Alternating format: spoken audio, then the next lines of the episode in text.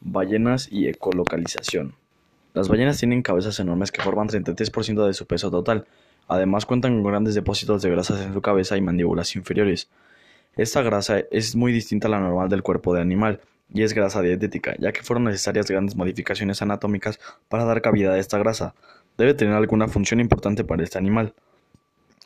Hoy se cree que esa grasa se usa para ecolocalización la emisión de sonidos e impulsos con objetivo de adquirir información analizando los ecos que regresan. Las grasas cefálica de la ballena enfoca a las ondas sonoras emitidas en un haz direccional y el órgano de grasa de la mandíbula inferior recibe los ecos.